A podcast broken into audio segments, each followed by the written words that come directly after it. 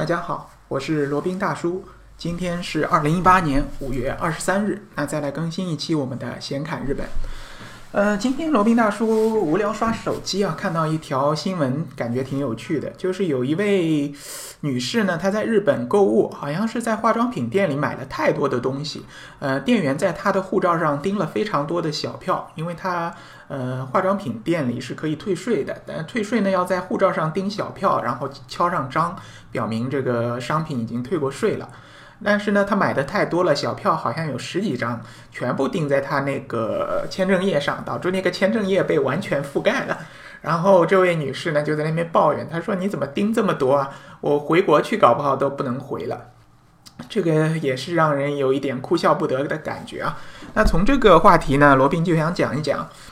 去日本血拼、去日本购物的一个退税攻略。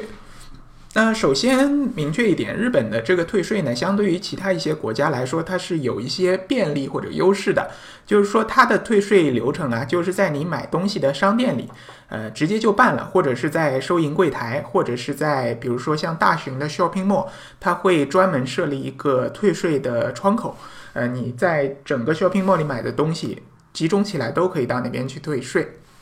所以说，总的来说还是较为方便的。不像是那个韩国，还有其他的东南亚国家，退税要跑到这个机场，然后去专门的排队，然后专门的去申报，才能拿到这个退税款。有很多人可能时间来不及，那就只能很遗憾的放弃了这个退税这种权利。在日本呢，基本是没有这样的问题的，你随买随退都是可以的，所以也算是比较人性化吧。日本的消费税呢是百分之八，以前是百分之五，后来那个新首相安倍上台以后，好像是为了他们那个财政赤字可能比较厉害吧，没办法就把消费税提高了三个点，变成了百分之八。那作为啊海外游客的话，呃，它是一种等于是一种呃财政优惠或者财政补贴，它可以把这个消费税退还给你，但是前提是你这个东西不能在日本国内使用，就要带回国你再去用。呃，所以理论上呢，是可以把这个百分之八的税款全部退还给你的。那呃，当然不是在日本所有的这个购物或者说所有的消费都是可以退税的。按照罗宾的记忆来看，大致大致有几种吧，就不能退税的那些，就比如说像无印良品，一般都是没有退税的。还有那种百元店，就像我们国内的这种五元十元店，还有便利店。还有那种比较小规模的或者小一点的普通的超市，呃，还有那个饭店这种饮食类的都是不能够退税的。呃，那可以退税的是哪些呢？那就像女生们比较喜欢的药妆店、化妆品店，呃，以及那种大的商场 （shopping mall）、大的商场里开设的大的超市，还有就是奥特莱斯，呃，这样的这种大型的呃消费类的，呃，非食品类的这个。商店呢都是可以退税的啊，当然食品也是可以退啊，就是有一些商品它是有外包装的，不是那种饭饭店那种的，有的也是可以退的。好，那那个那主要你怎么分辨呢？那很简单，它如果是能够退税的话，在柜台上面都会有一个很大的提示牌儿，因为我们都看得懂汉字嘛，就是写着免税，然后在旁边会一般会写着 tax free。呃，那你就知道这里是可以办理退税的。那如果是 shopping mall 呢？你建议去问一下这个呃信息中心 information center，你问一下你这边是不是可以办理退税的，或者说这里这个商场里购物是不是免税的？那如果是有的话，他会告诉你是免税的，然后办理退税是在哪里，那你就按图索骥就可以去操作了。啊啊，还有可能有的小伙伴比较关心那个，那苹果苹果店能不能退税啊？啊，是可以的。呃，那种苹果的旗舰店，像那种分销商的，罗宾不清楚。苹果的旗舰店、专门直营店，呃，应该都是可以退税的。所以说，相对来说，日本本来这个苹果手机就便宜嘛，呃，那加上退税，那就更加的优惠了。哦，不过有一点啊，日本买的那个 iPhone，它有一个缺点，就是它的那个呃拍照。拍照功能它是无法把这个声音效给关掉的，就是说你拍照的同时，它都会发出最大声的一个咔嚓一声。这是为什么呢？因为日本对于这个防范性骚扰、防范痴汉这个呃比较看重。那为了防止有的这个不良人士啊偷拍女生的群体风光，所以说把这个拍照的声音设为不能静音。这一点是和这个国行的和其他国家的 iPhone 是有一些不同的。那罗宾也买过日本的这个 iPhone，嗯，那确实是没办法消音的。那你拍照的时候会有一些尴尬，其他方面和这个行货都没有什么区别啊。还有你如果要呃保修的话，那只能寄回日本去保修，在国内应该是不接受的。好，扯远了，再讲讲退税这个问题。那退税呢？它还是有一些要求的。但首先，它会把这个你买的东西啊进行一个封装，呃，就是说你在回国之前你是不能拆开使用的。那如果使用的话，理论上它可以要求你退还这个退税的税款。那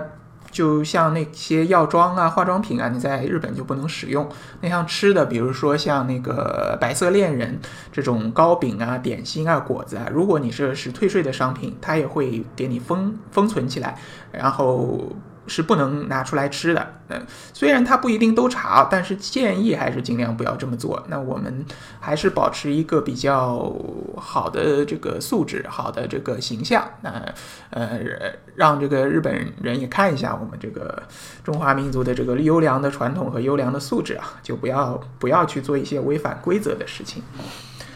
好，那那个退税的话，那是不是就把百分之八的税全部退回来呢？呃，理论上说是的，但也不能说全是。为什么呢？因为一些比较高档的商场，比如说像三月百货。高岛屋这样的比较好一点的商场呢，它的退税会收一些手续费的，记得应该是百分之一到百分之二之间吧，一点几的样子。就是说他会收取这其中百分之一到二的呃金额作为一个他的手续费，所以你在计算采购成本的时候要考虑到这一点。不过他都会很明确的公示的，就是在他的退税柜台，或者说他的那个 information center，或者说他的这个售货员都会很明确的告诉你。你这个是可以办理退税的，那但是呢，商场会收取一定的手续费。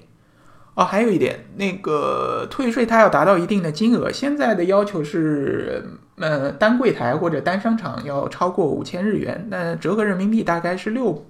啊三百人民币左右吧。那相信去日本血拼的小伙伴达到这个金额应该是完全没有问题的。那是不是说那能够退税呢？我所有都去退呢？那罗宾说还不是这样的，因为什么？你要计算一个退税，它办理流程它有一个时间的。第一，你要去排队，因为不是不一定退税窗口始终是空着的。呃，然后购物的话，如果是旺季，人也会比较多，那你。排个队退个税，可能需要花上个十五分钟甚至半小时的时间。你如果货物比较多，他还要一一核对你的这个购买的货物和小票是不是能对得上。罗宾也碰到过，去那边买很多东西，买完以后大包小包拎下去，本来已经装箱都装好了，装在那个拉杆箱里面。因为已经都买过单了嘛，然后是要为了退税，所以去到那边柜台，然后柜台那边虽然是很温柔的，但还是很坚定的要求我们把箱子打开，把所有的货物都拿出来。他一一清点，呃，核对无误以后，然后才办理这个退税的手手续。所以说办退税呢，你要计算一个时间成本。如果你退税就是块儿八毛的，可能退税退个十几二十块钱的人民币的话，那罗宾就建议，除非你时间很充分，呃，如果是比较赶的话，建议就不要退了，因为你要考虑这个时间成本，有可能你省呃退回来的这十块二十块。那你可能多买一样东西，或者多呃买到一些比较心仪的货物，或者说多买到一些特价商品，远远不止省下来这么多的钱。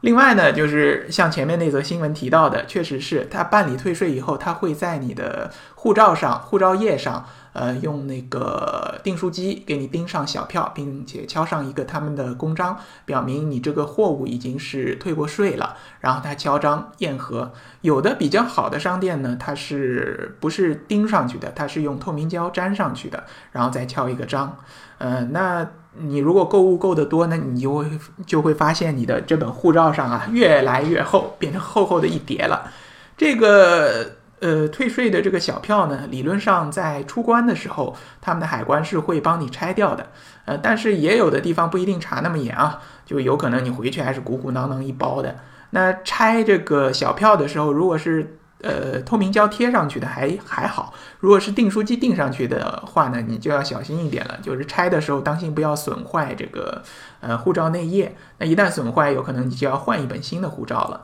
那即使没有损坏，订书机钉的那一页恐怕也是用不了了，因为它如呃各个国家基本都有这样的规定啊，如果是要贴签证到那个护照页上面的话，它都要是完整无缺空白的一页。嗯，上面有订书页的话，有的国家就认为你这一页是用不了了，它就要订在别的地方。所以说呢，你要在日本退税，除开前面说的那些成本，你还要考虑一下你这本护照的使用成本，